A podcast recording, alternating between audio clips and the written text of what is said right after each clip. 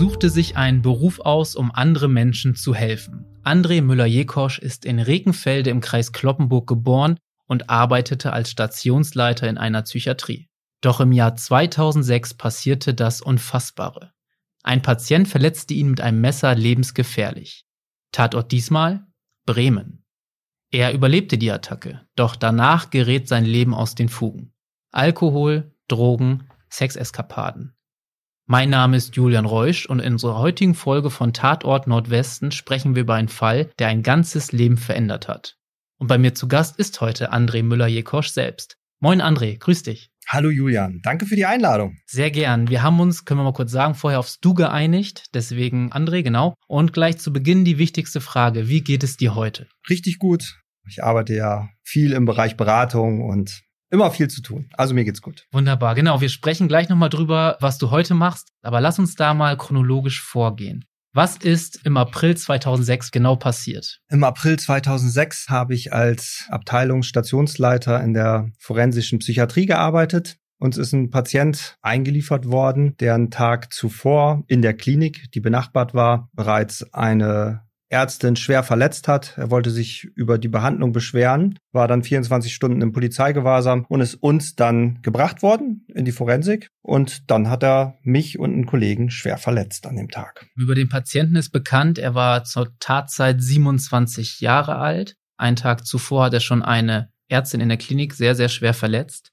Wie ist das denn dann genau abgelaufen? Also normalerweise, weil gibt es doch Sicherheitsmaßnahmen. Es gibt eine Schleuse, es gibt sowas wie ein ja, Metalldetektor. Wie ist das denn bei ihm gewesen? Er hatte ja ein Messer dabei. Wieso ist das nicht aufgefallen? Naja, vielleicht vorab tatsächlich nochmal ganz kurz einen Blick auf den Maßregelvollzug, also die forensische Psychiatrie. Es wird ja immer so, wenn man das in der Zeitung liest, dass, dass da steht, Patient wird in die psychiatrische Klinik eingewiesen oder so ähnlich. Wenn man das bei, bei Straftätern sieht, dann ist, muss man sich das nicht vorstellen, dass das ein normales Krankenhaus ist, sondern wir sind auch eine Vollzugseinrichtung, die Möglichkeiten hat, wie auch, ähm, wie man sie auch in der Psychiatrie hat. Wir sind mit Ärzten ausgestattet, mit Pflegekräften, aber die Sicherheitsvorkehrungen sind eigentlich vergleichbar mit einer normalen Vollzugseinrichtung.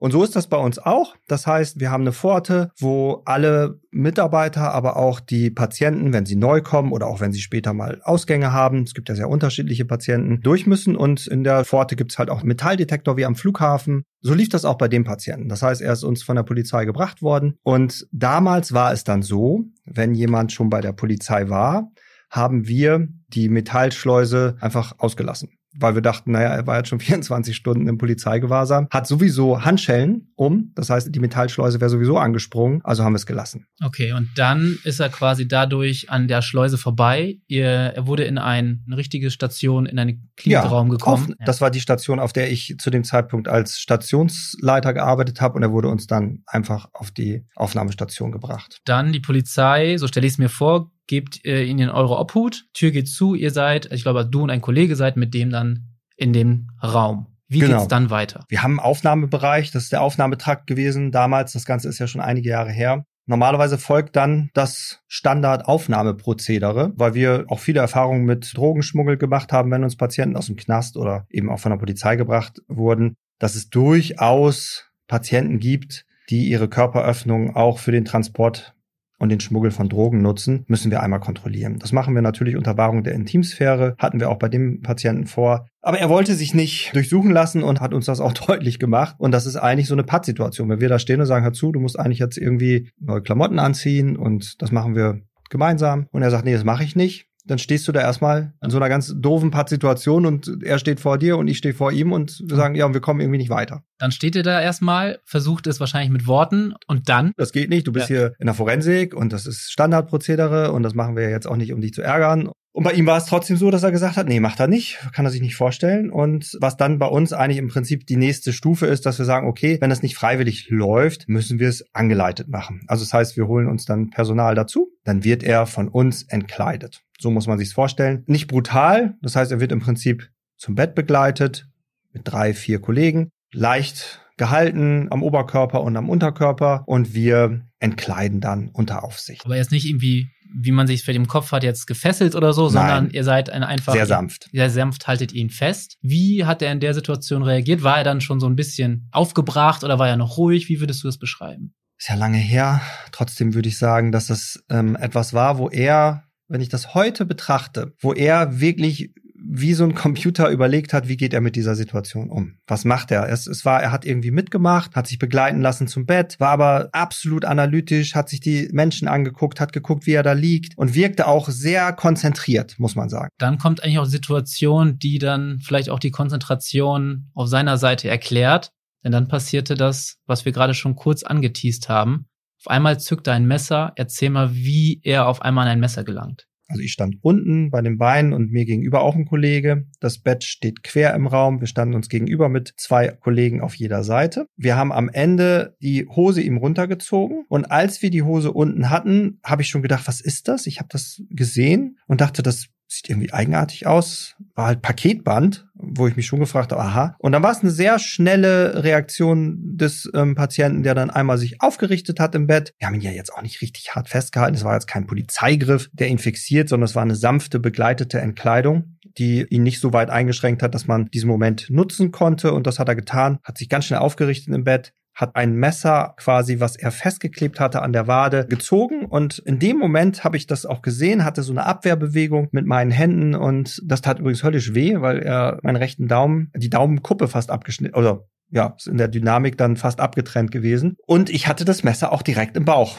Und der Kollege neben mir auch. Also wir haben so einen Einschnitt sozusagen unterm Sternum. Wer so ein bisschen medizinisch ähm, das mal googeln will, das ist sozusagen dieser, dieser harte Bereich in der Mitte unterm Brustkorb. Da kann man mal so hinfassen und dann direkt da drunter ist der Einstich bei mir gewesen. Genau, also sofort du und ein Kollege verletzt. Du sagtest, ihr wart zu dem Zeitpunkt noch zu viert äh, in dem Raum, aber die anderen zwei Kollegen sind dann geflüchtet. Genau, oder zu dritt, da muss, müsste ich jetzt selbst ja. überlegen, ob es ja. zu viert oder zu dritt war. Auf jeden Fall ist es so, dass der Kollege, der vorm Bett stand, in der Nähe zur Tür, sofort rausrannte. Also was ist halt eine unwirkliche Situation. Ne? Das kennt man vielleicht aus Filmen, dass dann plötzlich so eine, so eine Situation ist, die du eine Sekunde oder sagen wir wenige Sekunden vorher überhaupt nicht das Gefühl hattest, dass das jetzt passieren könnte. Und dann bist du in dieser Situation. Also das heißt, dass der, der Kopf muss erstmal hinterherkommen, dass du plötzlich in einer Ausnahmesituation bist. Und das dauert ein bisschen und ähm, dann sieht man das wie in so einem ganz, ganz schlechten Kinofilm, was sozusagen passiert, dass da der Kollege irgendwie den Patienten wieder in den Raum zurückwirft mit so einem, er hat sich glaube ich am Türrahmen festgehalten, hat ihn mit den Beinen versucht so ein bisschen wieder in den Raum zu treten, weil der Patient ihm hinterher geeilt ist oder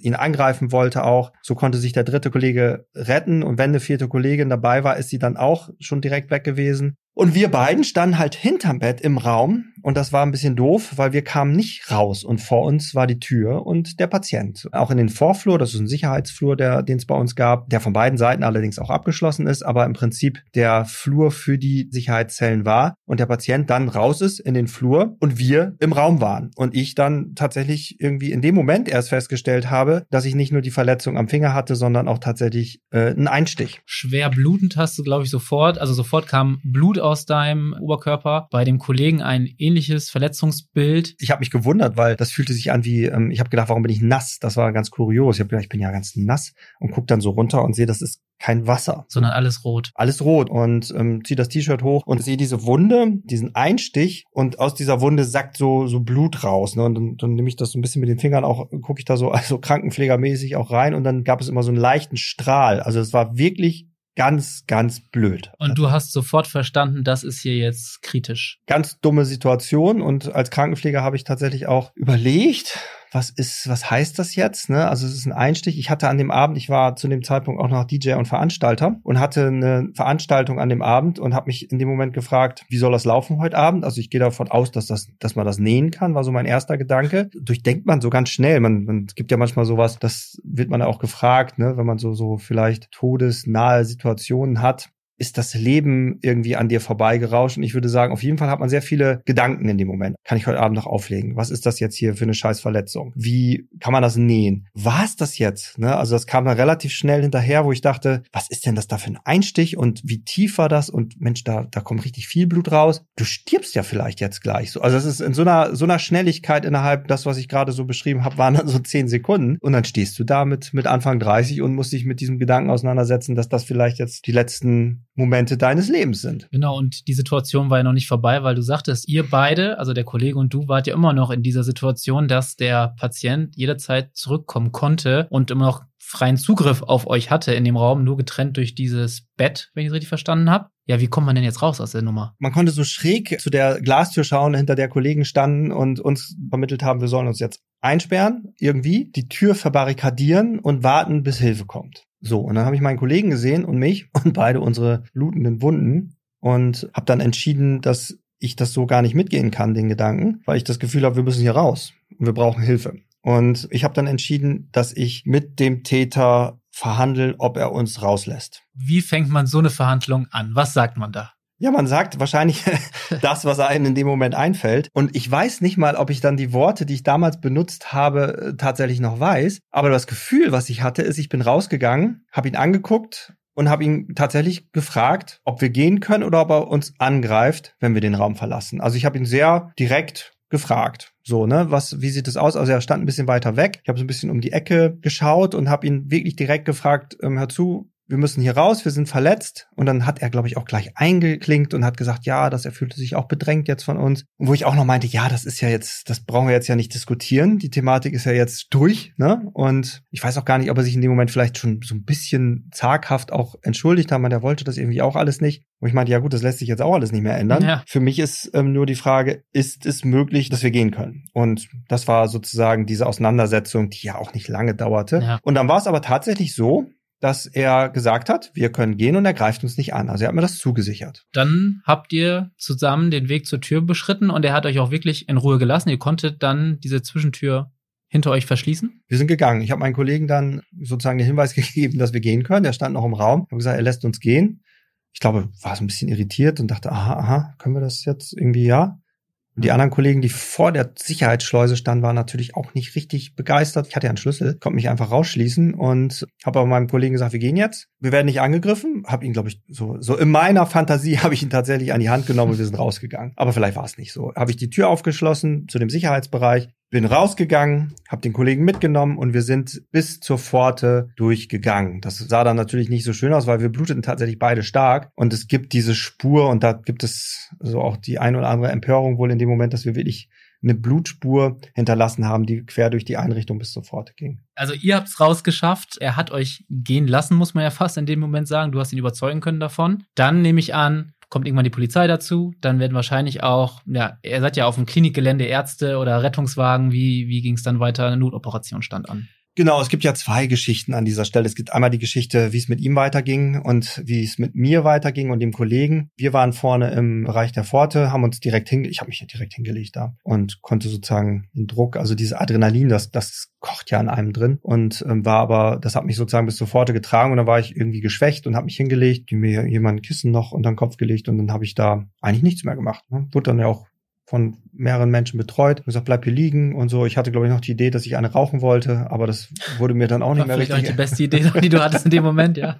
genau, aber irgendwie habe ich keine Zigarette bekommen. Das ist aber auch so eine irgendwie so eine Western-Vorstellung, glaube ich. Habe ich nicht mehr bekommen, weil wahrscheinlich auch die OP vermutet wurde, die da anstand. Und dann kommt Rettungswagen und die Entscheidung. Wir hatten ja zwei mal ein ähnliches Verletzungsbild und dann musste entschieden werden, wer geht in welche Klinik, weil du brauchst zwei große OP-Teams und wir hatten vor Ort nur eins, also musste eine andere Klinik angefahren werden und genau, bei mir wurde entschieden, dass ich vor Ort operiert werde, weil in dem Moment von außen mein körperlicher Zustand schlechter eingeschätzt wurde als der des Kollegen. Vermutlich ist das so gewesen. Und ich bin dann vor Ort operiert worden, genau. Genau, Not-OP, du sagtest mir im Vorgespräch, drei Stunden dauerte das alles.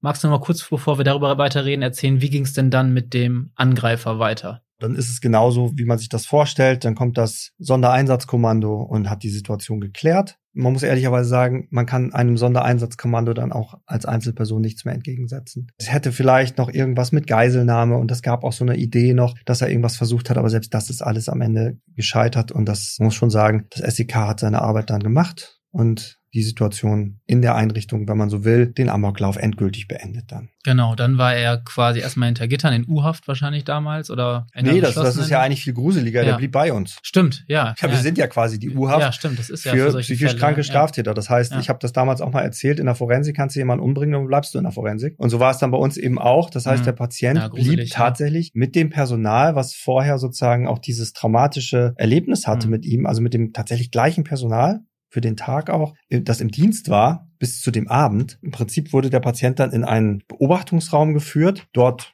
fixiert, weil das macht man dann eher schon zur Sicherung, auch zur Fremd- und Eigensicherung. Da muss man ja, erstmal ein bisschen Sicherheit reinbringen. Und das ist dann halt in denselben Räumlichkeiten. Ja, okay, das muss echt gruselig sein für die Kolleginnen und Kollegen, die halt noch dann vor Ort auch waren. Du hast gerade ein wichtiges Stichwort gesagt, worüber wir mal kurz reden sollten, nämlich das Wort Trauma. Vielleicht äh, denken einige Menschen da draußen, was macht denn hier Tatort Nordwesten Podcast hier und reißt hier irgendwelche Traumata aus? Wir hatten vorher darüber gesprochen, ob das überhaupt okay ist, dass wir darüber reden. Magst du noch mal erzählen, wie da so das für dich ist? Für mich ist das okay. Ich arbeite seit viele Jahre her, also wir reden von 2006. Ich habe Therapien gemacht. Ich arbeite auch in meinem Beruf viel damit und auch sehr früh schon, habe das selbst dadurch viel verarbeitet und habe Vorträge darüber gehalten und ein Buch darüber geschrieben. Also es gibt so viele Momente, wo ich das Thema immer wieder betrachtet habe und es ist ein spannendes Thema. Und ich glaube sogar im Vergleich und das ist auch nochmal mir wichtig zu sagen, ich glaube, dass es ganz, ganz viele Menschen da draußen gibt, die zum Beispiel einen Autounfall überlebt haben, denen es vielleicht auch immer noch schlecht geht damit. Und ich hatte wirklich viele Möglichkeiten, das gut für mich zu verarbeiten. Und darum ist das für mich auch überhaupt kein Problem, das heute hier mit dir zu besprechen. Genau, sehr gut. Sonst hätten wir natürlich diese Aufnahme auch nie so gemacht, ist ja selbstverständlich. Bevor wir jetzt äh, darüber weitersprechen, wie es für dich war, als du wieder aufgewacht bist, lass uns mal kurz bei der forensischen Klinik bleiben. Du hast da ja schon viele Jahre gearbeitet, Erfahrung gehabt. Erzähl mal von so einem Alltag an so einer Klinik. Ich glaube, da haben auch ganz viele Menschen unterschiedliche Vorstellungen. Was für Fälle sind da? Also von bis, wie ist da so ein Alltag auf so einer Station? Ich glaube, dass es tatsächlich so ist, dass in der Gesellschaft relativ unbekannt ist, das Thema, weil was hinter der Pforte passiert, interessiert eigentlich die meisten nicht mehr. Man hört ja immer nur, es, gibt diese schweren Straftäter, die dann von einem Gericht ich sag mal, von einem Gutachter als nicht schuldfähig betrachtet werden oder nur teilweise schuldfähig und die dann eben, wo entschieden wird, okay, Person geht nicht ins Gefängnis, sondern muss in eine Klinik. Aber, und das ist, glaube ich, ganz wichtig, die Klinik ist im Prinzip schon auch eine Vollzugseinrichtung. Der Maßregelvollzug in Deutschland hat Einrichtungen, die in Teilen sicherlich, oder zumindest im Sicherheitsbereich, vergleichbar auch mit einer Justizvollzugsanstalt sind. Also mit allen Sicherheitsvorkehrungen. Je nachdem, wo du bist. In Bayern sind die Sicherheitsvorkehrungen höher als im Norden. Ne, das ist auch so ein bisschen immer politisch begründet. Aber es ist eine Vollzugseinrichtung. Allerdings arbeiten dort eben Ärzte, Psychologen und Pflegekräfte und Sozialarbeiter. Das ist der Unterschied. Das ist in der Masse, wie es eben im Maßregelvollzug ist, im Gefängnis nicht der Fall. Genau, und der Tag ist im Prinzip schon so, dass wir arbeiten wie in der Klinik, wir gehen zum Dienst, ne, und es gibt, mein Bereich war jetzt der Aufnahmebereich, da haben wir tatsächlich alles, was kommt, ne, ich sag mal, direkt von der Tat im U-Haftstatus, nicht Verurteilte, die, wo man aber schon das Gefühl hat, das könnte in eine Richtung gehen, dass es für die Klinik was ist, dann kommen die auch schon zu uns, das ist ein extra Paragraph, dann bis zum Gerichtsverfahren. Und danach haben wir dann die beiden großen forensischen Paragraphen in Deutschland 63 und 64. 64 ist der Suchtparagraph, das heißt alle Straftaten, die unter Suchtmittelkonsum stattfinden und der 63er Paragraph sind alle anderen psychischen Erkrankungen alle Persönlichkeitsstörungen. Und da sind normalerweise auch die schwereren Straftaten zu finden. Das heißt, im 63er findet man dann tatsächlich auch den schweren Sexualstraftäter, den Mörder, die pädophilen Straftaten, aber eben auch die wiederholenden, ich sag mal, wir haben das auch im, im, Jargon so ein bisschen auch manchmal der Eierdieb genannt, der immer wieder schwarz fährt, weil er vielleicht auch eine Psychose hat und immer wieder klaut. Und wenn das dann irgendwann über Jahre so eine Masse an Straftaten ist, gab es das damals schon auch. Das gibt es, glaube ich, auch immer noch, dass man dann irgendwann auch mal eine Grenze gezogen hat und gesagt hat, okay, das ist jetzt eigentlich auch mal, den müssen wir mal aus dem Verkehr ziehen. Alles, weil es in Bremen war, alles aus dem Bundesland Bremen ist dann quasi zu euch gekommen. Kurze Werbung. Werbung Ende. Jetzt aber zurück zu deiner weiteren Geschichte. Wie lange bist du in der Klinik geblieben nach der OP? Ja, ich bin aufgewacht nach drei Stunden und der Zustand davor und danach ist unterschiedlich. Also davor geht's dann noch einigermaßen, auch wenn ich sicherlich irgendwie Blut verloren habe und geschwächt war. Und danach ist richtig schlecht. Das kann man sich vorstellen, so eine OP, wo drei Stunden im Körper rumgearbeitet wird und Vollnarkose, also Intensivstation, intensivpflichtig, ganz viel Luft im Körper. Ich wurde endoskopisch, wurde das gemacht bei mir, was gut ist, weil ich dadurch nur kleine Einstiche habe, also keine so, so eine starke optische Veränderung. Aber mir ging es schon richtig schlecht und war war dann eine Woche im Krankenhaus. Nach einer Woche war ich dann allerdings auch so wiederhergestellt, muss man auch sagen, dass ich raus konnte. Genau, und dann wirst du nach Hause entlassen, du kommst nach Hause, schließt die Tür zu und dann? Bist du zu Hause. Punkt. Das ist ja das Verrückte. Also im Prinzip ist da nicht mehr. Das heißt, du wirst entlassen, alles Gute, tschüss, hast ja überlebt, kommst nochmal wieder zum Fädenziehen. Und da musst du quasi alleine mit dem Erlebten klarkommen. Ich hatte jetzt vielleicht auch etwas naiv gedacht, dir wird schon direkt jemand an die Seite gestellt, Therapeut, Therapeutin, irgendwie sowas. Ist so nicht. Also ist vielleicht auch bis heute nicht der Fall. Das müsste man ja eigentlich bei jedem schweren Unfall so machen, dass man gleich sagt, du bekommst jemanden, der auch deine Psyche betrachtet, weil ich finde, Psyche und der somatische Anteil ist gleich zu bewerten. Wird aber in Deutschland nicht. Es wird immer so getan, die Psyche ist so ein bisschen was komisches, was man nicht so richtig sehen kann. Allerdings, wenn du einmal eine posttraumatische Belastungsstörung hast, wie ich, dann weißt du, dass das eigentlich genauso krass ist, wie wenn du eine schwere Verletzung hast. Und muss gleichwertig betrachtet werden. Wird aber nicht. Du wirst nach Hause geschickt, dann ist natürlich meine Freundin da, die äh, meine damalige Freundin, die natürlich auch sich dann gefragt, die habe ich abgeholt, sich sicherlich auch gefragt hat, was holt die jetzt da eigentlich für Menschen ab? Das ist ja auch eine Konfrontation. Wie war das denn, als du dann auch auf ja Freundin, Familie getroffen bist? Wie haben die reagiert? Wie war das für dich, mit denen über sowas zu sprechen? Einerseits gibt's ja so eine, ich glaube, natürliche Neugier und so eine große Erleichterung auch. Ne? Die natürliche Neugier, was ist da passiert, die interessiert die Menschen schon, ist aber auch natürlich etwas, was sich schnell erschöpft, weil es eigentlich eine Geschichte ist, die gruselig ist, so wie ihr das jetzt ja auch hier alle gehört habt. Und die andere Ebene ist eben so eine Mitleids, also so, so, eine Betroffenheit, auch so eine eigene Betroffenheit. Und diese Betroffenheit spürt man schon auch im Kontakt, obwohl ich selbst als der Betroffene in dem Moment das gar nicht so richtig geil finde. Dass man als Opfer wahrgenommen wird, als jemand, der etwas überlebt hat. Das ist genau das Gleiche, bin ich überzeugt, wenn jetzt das haben viele auch sicherlich auch Hörer, die gerade dabei sind, wenn man eine Diagnose bekommt, meinetwegen eine schlechte Diagnose für eine Krebserkrankung und plötzlich wirst du als jemand betrachtet, der eben krank ist oder vielleicht stirbt. Das heißt, du bekommst so einen, so einen mitleidigen Blick der dich irritiert im Umgang. Und das hatte ich damals auch, dass man eher so das Gefühl hat, ich, ich selbst will gar nicht das Opfer sein, rein körperlich bin ich wieder hergestellt und bin jetzt hier zu Hause und muss mal gucken, was ich mit der Situation mache. Aber das ist zumindest was Irritierendes. Also quasi, du wolltest normal behandelt werden, aber du wurdest nicht in dem Sinne normal behandelt, weil halt immer wieder dieses Mitleids Thema aufkam, immer diese, ja, man hat natürlich auch Mitleid mit dem, was passiert ist. Ist irgendwie auch menschlich. Betroffen, betroffen, betroffen ist das schönere ja, Wort, ja, ja genau. Mhm. Du warst dann drei Monate, sagtest du mir, krank geschrieben dann ging so langsam ein kleiner Abwärtsspirale los in deinem Leben. Ich habe es aufgezählt, Alkohol, Drogen, Sex, Eskapaden, natürlich auch etwas, ja, Boulevardesk könnte man das jetzt nennen, aber im Kern traf das, glaube ich, zu.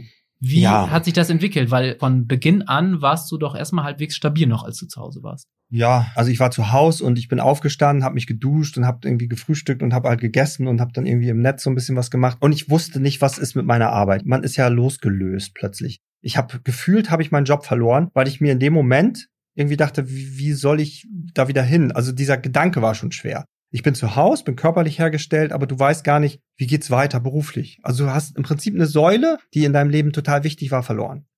Und ja. du hast im Prinzip überhaupt keinen Plan B in dem Moment. Und so sitzt du da und denkst, hm, ich hatte, glaube ich, eine Berufsunfähigkeitsversicherung und habe mit, hab mit kurz gesagt, vielleicht bist du jetzt Rentner, ja. so den Rest deines Lebens, aber es ist ja eine irre Vorstellung. Kann man nach mit einer Anfang, Woche. Mitte 30, genau. Ja. Also, und so, es ging mir jetzt auch körperlich gar nicht so schlecht dann, ne? Und ich hatte aber meine Veranstaltung als DJ, die lief weiter. Es gab mehrere DJs. Ich war der Veranstalter, war vielleicht, wenn man so will, der, der Haupt-DJ. Aber es gab dann auch viele, die die Veranstaltung auch ohne mich weitermachen konnten. Aber dann bin ich relativ schnell. Dann habe ich mir, glaube ich, nach zwei, drei Wochen, wo, wo ich körperlich wirklich nochmal gestärkt war, überlegt, okay, ja, bevor du jetzt hier ewig rumsitzt, kannst du auch wieder auflegen. Und bin dann eigentlich, und es war mittwochs immer, und bin dann wieder in, in den Club gegangen und habe aufgelegt und habe mich darum gekümmert, dass die Musik weiterentwickelt sich und habe da Playlists geschrieben und all so Krams und bin dann halt wieder hingegangen. Und da war das so, das muss man natürlich schon dazu sagen, es gab vorher, ja, so ist das ja ein bisschen vielleicht auch Klischee, aber es gab auch bei mir den dezenten Konsum von Drogen. Einfach vermutlich ist es einfach auch so ein bisschen was, wie hältst du es sonst durch, ne? dass du dir da die Nächte um die Ohren schlägst mit Anfang 30 und parallel arbeitest und ich habe das, es war nie völlig losgelöst, es war, gab auch keinen Kontrollverlust, ich habe immer gearbeitet, so habe ich es jedenfalls gemacht, gefühlt gab vielleicht auch Probleme da schon, die hätte man therapeutisch betrachten müssen. Aber an sich ist es dann natürlich losgegangen und in dieser Gesamtheit ist der Konsum dann, und ich hatte Zeit. Ich habe also, ich konnte mittwochs dann irgendwie konsumieren, dass ich die Nacht über überstehe und ich konnte am Wochenende nochmal losgehen und irgendwie feiern gehen, in Anführungszeichen.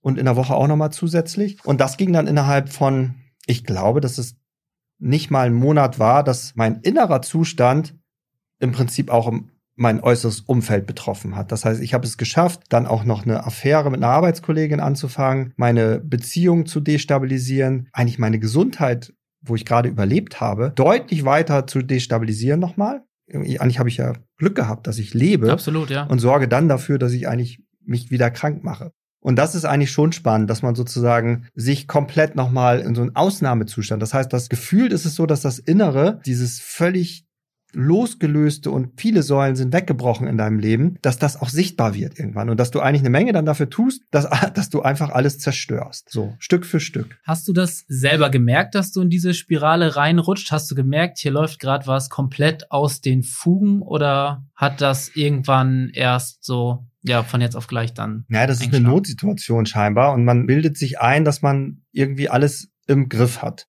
Das ist ja immer so. Das ist ja, man hat das alles im Griff. Und das ist ja bei den Alkis, die in irgendeiner Form äh, das für sich nicht erkannt haben, würden die auch mal sagen, ich habe das im Griff, mein Trinkverhalten im Griff, ich habe meinen Konsum im Griff, ich mache das ja nur abends, ich fange ja nicht morgens schon damit an, so ungefähr. Das stimmt natürlich alles nicht. Nichts hatte ich im Griff. Und ich habe im Prinzip überlebt damit. Ich habe diesen Zustand, der hat sich dann erst sichtbar geworden. Also ich bin entlassen worden und in welchem schlechten Zustand ich war, war sichtbar in dieser Krise. So würde ich sagen. Du hattest über deine Partnerin gesprochen. Hat die das mitbekommen, dass du da in was reinrutscht? Also hat die schon damals irgendwie versucht, oder irgendjemand aus deinem Umfeld versucht, dich zu einer Therapie zu bringen? Oder war das für dich erstmal gar kein Thema? Erstmal nicht psychiatrische Krankenpfleger haben selbst keine psychischen Probleme. Das sind ja so die alten Giftsätze, mit denen man rumrennt. Männer haben keine psychischen Probleme. Da Gott sei Dank ist es nicht mehr so, ja. Wird besser, ja. aber das ist auch, wie gesagt, ist schon ein paar Jahre her. Ich habe natürlich erfolgreich dafür gesorgt, dass ich die Distanz zu Menschen aufgebaut habe, die mir nahe standen. Also zu meiner Freundin durch Destabilisierung der Beziehung. Und meine Eltern wohnten ja auch nicht in Bremen. Das heißt, ich war, wenn ich da war, konnte ich in gewisser Form natürlich eine Scheinwelt darstellen. Aber man lässt die Leute ja gar nicht so nah an sich ran. Irgendwann hast du aber auch wieder tatsächlich angefangen zu arbeiten. Diese drei Monate oder diese, ich glaube, wie viele Monate waren es am Ende, die du nicht gearbeitet hast nach der Attacke? Waren Ungefähr drei, drei Monate. Monate. Irgendwann hast du ja wieder die Schwelle zur Klinik über, ja, überlaufen. Also ich würde sagen, ich bin innerhalb von vier Wochen sozusagen abgestürzt. Ich habe dann irgendwann muss ein Sicherheitsnetz gegriffen haben. Das ist vielleicht auch das Sicherheitsnetz, das ich hatte, dann doch noch über ein funktionierendes Sozialgefüge um mich herum, um meine Familie und Eltern, die für mich da waren. Und es gab, wenn man so will, auch ein Erlebnis, das ist in dem Buch ganz schön beschrieben, so ein fast surreales Erlebnis, dass ich irgendwann mal so, so eine, ja, ach, so eine Art Erscheinung hatte, wo ich das Gefühl hatte, okay, das geht jetzt zu weit hier. Ne? Also ich muss was verändern. Das funktioniert auch gar nicht sofort. Das heißt, du hast diesen sehr kraftvollen Gedanken und den, der war kraftvoll durch das, was ich erlebt habe. Und das ist nicht so, dass das sofort klappt. Aber die Kraft war so stark, dass ich gesehen habe, ich muss wirklich was ändern. Sonst, und das ist sicherlich der Moment gewesen, wo es auch in die eine oder andere Ebene hätte äh, kippen können. Das heißt, hätte ich so weitergemacht, würde ich heute hier nicht mehr sitzen. Du hast mal ganz kurz das Wort Buch in den Raum geworfen. Das wollen wir jetzt mal kurz aufklären, denn du hast über dein Fall und dein Leben dann ein Buch geschrieben. Magst du zumindest einmal kurz sagen, wie es heißt und ja, seit wann es das auf dem Markt gibt? Seit Ende Januar Stich ins Leben bei Amazon bestellbar und zusammen mit dem Thriller-Autor Marcel Riepegerste haben wir diesen Fall als Crime-Drama nochmal als Geschichte dargestellt. Also auch eine große Empfehlung. Wer noch mehr zu diesem Fall dann hören möchte, gerne einmal das Buch bei Amazon suchen. Es ist ja sehr interessant auf jeden Fall.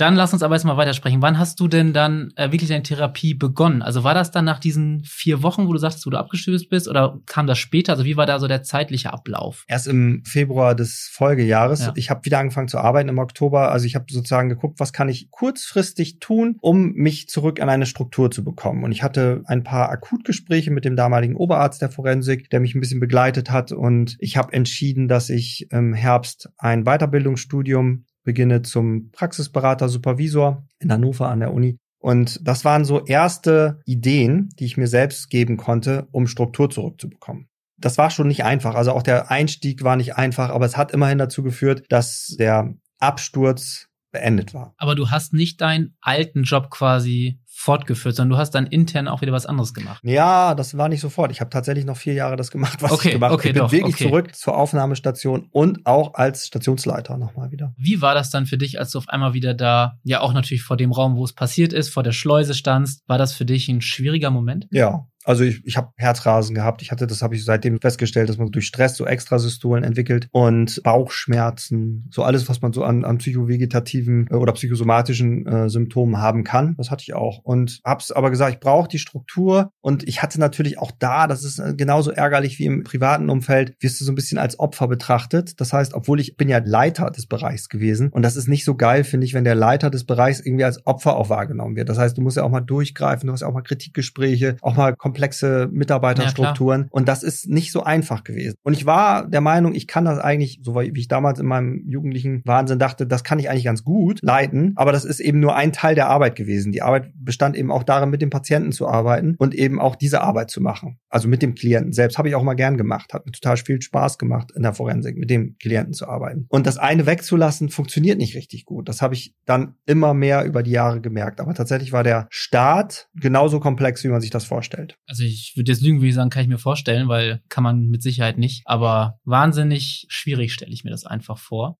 Du hast gesagt, ein paar Jahre hast du noch gearbeitet, dann hast du aber intern ein bisschen was anderes gemacht. Kurz erzählen, was du dann. Ich habe dann gemerkt, es gibt eigentlich irgendwie so eine Grenze. Ich krieg das nicht ganz weg. Die, die Triggermöglichkeiten, die auch, mir ist das schon auch aufgefallen, auch wo du das gerade nochmal meintest mit der Therapie, dass ich eigentlich das halbe Jahr, was ich dann noch gearbeitet habe und dann habe ich Weiterbildungsstudium begonnen, also das Traumagespür bekommen. Also immer wieder, wenn es gefährliche Situationen innerhalb der Arbeit waren, die ich vor dem Vorfall gar nicht als gefährlich eingestuft hätte, die haben mich sofort in so einen Alarmzustand gebracht. Das heißt, dass wieder Adrenalin ja, ausgestoßen mega, du bist auf einmal, du kriegst Herzrasen, also Schnappatmung, also Angst, ne, wirst kreidebleich, ne, musst dich hinsetzen. Also, ne, wo du denkst, so meine Güte, ne? Und dabei hat nur irgendwie ein Patient irgendwie ein paar abfällige Worte, was ja irgendwie eigentlich leider so hart, das klingt so ein bisschen Tagesgeschäft ist bei uns, so ein bisschen aggro, vielleicht mal aufgedreht und ich war fix und fertig. Von null auf komplett Ausnahmezustand ja, und das Körper. ist natürlich auch für den Körper wahrscheinlich ja auch irre anstrengend. Wahnsinn, genau wenn man sich die Forschung zur Traumabearbeitung anguckt, das wird mit den Jahren besser, aber das war es dann für mich jetzt irgendwie auch nicht. Ich habe dann schon gemerkt, nee, so geht's irgendwie nicht. Dann habe ich auch noch von mehreren Personen schon die Mitteilung bekommen, André, warum nicht? Ne? Du hast da diesen schweren äh, Vorfall überlebt und diesen Angriff. Wieso nutzt du das nicht und machst auch eine vernünftige Therapie? So, und dann habe ich das auch gemacht. Und das hat mir gut geholfen. Ich konnte meine Arbeit verhältnismäßig gut machen wieder über die Jahre. Aber es gab eben doch, wenn man so will, den Rest Trauma oder eben, dass bei mir die Illusion, dass mir nichts passieren kann, eben weg war. Und das kann man ja auch nicht therapieren. Das kann man auch nicht therapieren, wenn man einmal einen schweren Autounfall hatte. Dann weiß man immer, man kann einen schweren Autounfall haben und dann ist man nicht mehr mit WhatsApp beschäftigt beim Fahren oder macht tausend Dinge beim mhm. Fahren mhm. und denkt, oh, passiert schon nichts. Das wird immer weg sein, das Gefühl. Und so war es eben bei mir auch.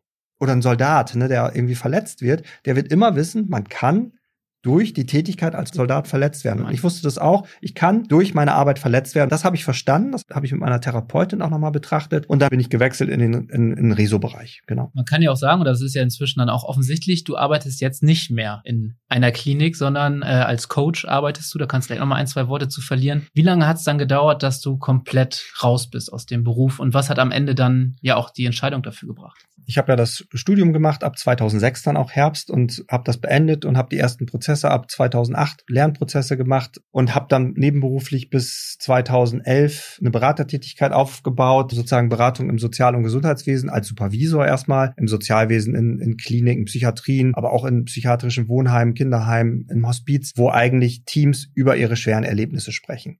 Und ich habe mir versucht, die Tools, die es da gibt, zu verstehen und mit diesem Thema eben nicht als Psychologe oder auch nicht als Psychiater, sondern als Pflegekraft erstmal versucht, mit diesen Methoden zu arbeiten und natürlich mit meinem eigenen Erlebnis. Das heißt, dass ich auch so eine andere Form der Beratung versucht habe aufzubauen, die ersten Jahre waren sicherlich noch ein bisschen holperig. Da habe ich viel gearbeitet, um das aufzubauen. Und irgendwann habe ich noch viele Ausbildungen gemacht und mit tollen Psychiatern und Ärzten zusammengearbeitet, so dass ich heute auch als psychodynamischer Fallanalytiker, Coach und Supervisor und Organisationsberater bundesweit Einrichtungen begleite, betreue, große Einrichtungen, aber auch viele Teams, die in, sagen wir, beruflichen Grenzbereichen arbeite. Seit 2012 komplett freiberuflich auch ne, mit Familiengründung konnte man über Elternzeit war so der Punkt, wo ich dachte, Mensch, ich könnte es vielleicht probieren, ob ich davon leben kann. Ich sehe auch, du sagst Familiengründung. Ich hoffe, man darf es verraten. Du hast zwei Kinder. Du trägst ja. auch ein Ehering, sehe ich am Arm. Äh, ist das denn noch die Freundin von damals? Ähm, nein. Die Beziehung hat das nicht überlebt. Obwohl wir so eng verbunden sind, und da bin ich glücklich und froh drüber sagen kann, sie ist eigentlich meine wirklich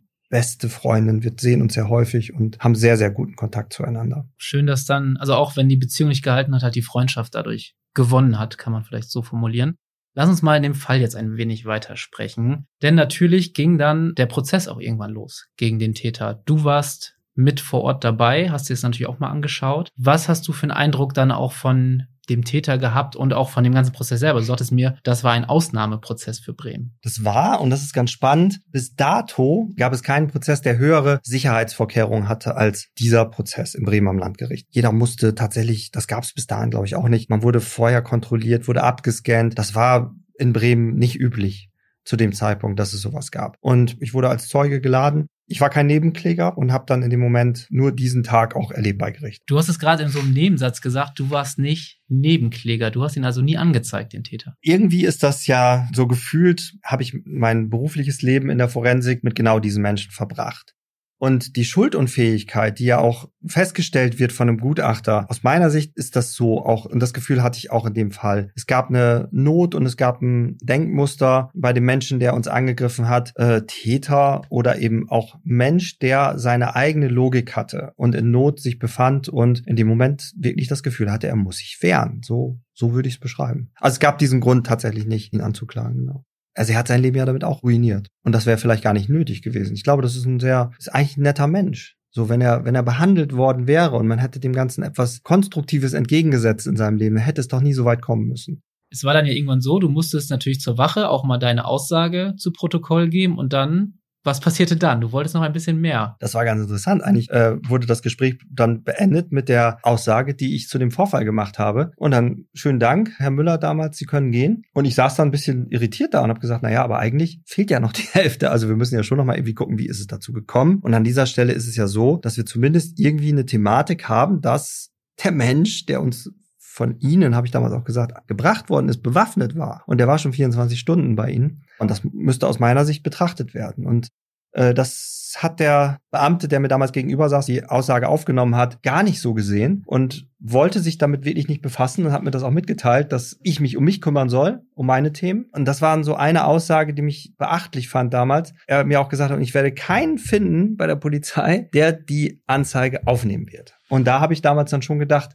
also das hat mich wirklich geschockt, muss ich sagen. Und hat im Prinzip, genau, an dem Abend hatte ich dann meine erste Panikattacke. Das war der Trigger. Also das war ja alles da. Ne? Also mhm. die, die, dieses Trauma steckte in mir drin, vollständig sicherlich. Aber es war noch irgendwie so ein bisschen abgedeckelt. Aber ich war in der Aufarbeitungsphase. Das heißt, es war auch schon so ein bisschen von dem, was, was sozusagen Absturz war, so ein bisschen weggearbeitet. Und ähm, ich bin nach Hause gefahren, habe überall die Polizeiautos gesehen. Wenn ich das im Nachhinein so betrachte, hatte ich fast das Gefühl, dass die Welt so ein bisschen zitterte. Also ich habe so eine Optik gehabt, die so zittrig war. Und das war völlig verrückt, weil wirklich ich das Gefühl hatte, das brechen mir jetzt hier alle Säulen weg. Und selbst diese, die Sicherheit, die vermeintliche Sicherheit durch Polizei ist ja gar nicht gegeben. Mhm. So. Und es gab ja auch keinen Vorwurf von mir, sondern es gab ja nur die Betrachtung, dass ich gerne hätte, dass etwas betrachtet wird. Also musstest du am Ende über einen Anwalt gehen. Ja, vor allem musst du das erstmal rausfinden. Das war jetzt auch nicht so einfach. Ich wusste gar nicht, was ich machen soll. Wenn keiner eine Anzeige aufnimmt, ja. dann stehst du ja auch erstmal wieder doof da. Und ich hatte also erstmal einen psychisch sehr schweren ja. Zustand das müsste ich selbst ja nochmal in meinem eigenen Buch nachlesen, aber vermutlich auch zu vielleicht weiteren schweren Verwerfungen geführt hat. Und der Drogenkonsum sich vermutlich gesteigert hat und ich erstmal ziemlich hilflos dem ausgesetzt war. Wie ist denn das Thema mit der Polizei zumindest am Ende ausgegangen?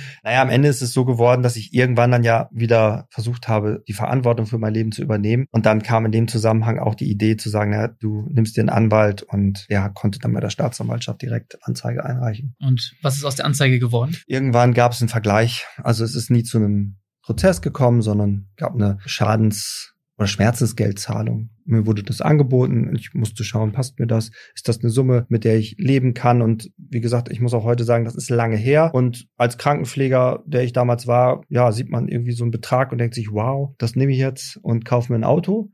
Ähm, aber ich habe es tatsächlich genommen und habe mein Studium damit ein bisschen auch finanziert, weil ich hatte ein bisschen Gehaltseinbußen und habe auch wirklich gedacht, das ist so ein bisschen so eine Anschubfinanzierung für ein neues Leben. Wie hoch war denn die Summe? Ja, das lässt sich eben schwer sagen, weil ich damals eine Klausel unterschreiben musste, dass ich die Summe nicht verraten darf. Okay, also du das muss ich schon jetzt die Summe nicht nennen, aber sie hat dir geholfen, sie hat dir geholfen beim Studium. So kann genau, aber auch nicht richtig hoch, ne? Ja. Also richtig, also Kleinwagen. Ja, alles klar. Lass uns nochmal kurz wieder zurück zum Gericht kommen. Irgendwann wurde ja auch der Täter verurteilt. Was hat er denn eigentlich bekommen? Aus meiner Sicht ist das ein schweres Urteil gewesen. Es gab den, von dem haben wir schon gesprochen, den, den Paragraph 63, die unbefristete Unterbringung in einer psychiatrischen Klinik. Also wir reden hier von der forensischen Klinik und Sicherheitsverwahrung noch obendrauf. Aus meinem juristischen Verständnis würde es bedeuten, wenn es zu einer Entlassung kommt, greift dann sogar noch die Sicherungsverwahrung. Also selbst wenn er aus der Forensik entlassen wird, dann wird er in die JVA gehen und dann in die SV, ja. Was heißt SV? Also Sicherungsverfahren. Sicherungsverfahren, ja, genau, nur noch mal kurz erklärt. Fandest, du sagst gerade, das war ein sehr hartes Urteil. Fandest du es zu hart oder fandest du es angemessen? Es ist ein hartes Urteil. man ist ja immer so ein bisschen auch damit konfrontiert, sehe ich den Menschen irgendwann wieder und aber das kenne ich ja aus der forensischen Arbeit und ich habe auch keinen Groll und habe mir auch nichts vorzuwerfen und könnte mir sogar vorstellen, auch in Kontakt zu gehen mit der Person. Äh, möchte aber natürlich auch irgendwie nicht ums Leben kommen oder nochmal angestochen werden, ist ja klar. Aber ich denke, bei guter Therapie hätte Resozialisierung die Chance auf Resozialisierung klarer verankert sein müssen. Finde ich stark, dass du so denkst und redest nach so einem Vorfall. Ich weiß nicht, ob ich die Kraft hätte, ganz ehrlich. Aber so unterschiedlich nimmt man das auch auf. Apropos unterschiedlich, wie äh, wir sagten ganz am Anfang, ein zweiter Kollege wurde ja auch noch schwer verletzt. Wie geht's denen denn heute? Weißt du das? Ich glaube, der ist berentet mittlerweile und ähm, ich weiß es einfach nicht genau. Wir haben im Prinzip keinen Kontakt und ich glaube, was ich so höre, geht's ihm gut. Er hat nicht auf der Station weitergearbeitet, sondern hat nochmal den Bereich gewechselt und das ist, glaube ich, auch sinnvoll und soweit, so was ich gehört habe, ist das alles in Ordnung.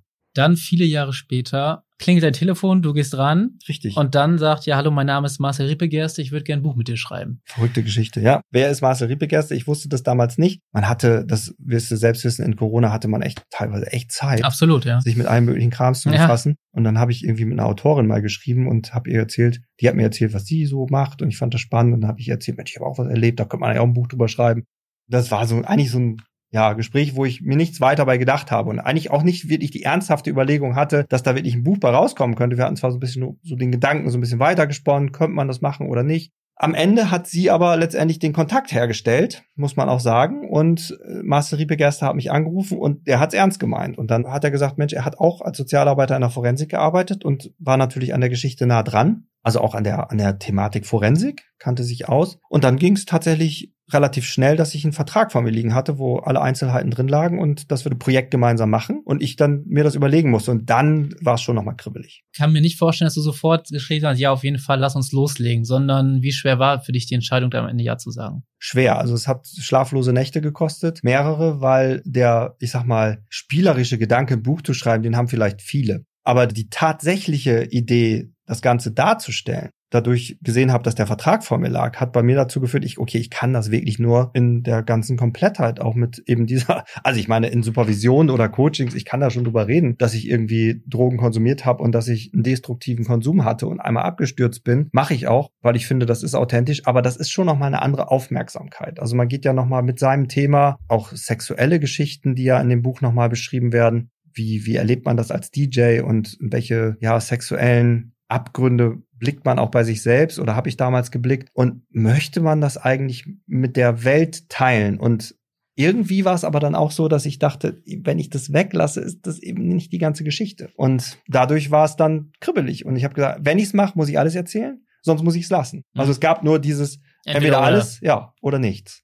Und am Ende mag es ein bisschen Ego sein, getrieben, dass man denkt, jetzt mache ich das nochmal als Buch und fand es auch ein tolles Projekt, das ja auch Abwechslung in meinem beruflichen Alltag bringt und habe gedacht, nee, das ist eine spannende Sache und und auch kein Ratgeber. Ich habe immer überlegt, das Ganze könnte man vielleicht auch für Menschen, die wirklich auch selbst Traumaerfahrungen haben oder mit einem Trauma leben müssen, ist das bestimmt spannend, sowas nochmal darzustellen, dass andere was davon haben können. Aber ich hatte dann die Idee jetzt, das fand ich rund, dass wir es eben als Thriller nicht so, so als Crime-Geschichte, True Crime-Geschichte. Genau, ist natürlich schon deine Geschichte, aber du hast mir auch erzählt, ihr habt ja auch einen Teil aus Sicht des Täters geschrieben, das wusstet ihr jetzt ja nicht, ihr konntet nicht in seinen Kopf gucken, sondern das heißt dann auch mitunter fiktiv mit drin. Das mussten wir so machen. Ich fand die Idee spannend, dass wir eigentlich zwei Geschichten erzählen. Einmal die Geschichte des Menschen, der mich angegriffen hat und einmal meine Geschichte. Meine Geschichte kenne ich, die habe ich erlebt. Die ist so nah es geht an der Realität, an meiner Realität. Und die andere Geschichte ist eben eine Geschichte, die wir herleiten konnten, aber wo wir eben auch sagen mussten, okay, das ist aber eine Geschichte, die am Ende dann fiktiv ist, weil wir wussten es natürlich nicht, was eine Person denkt, die sowas macht.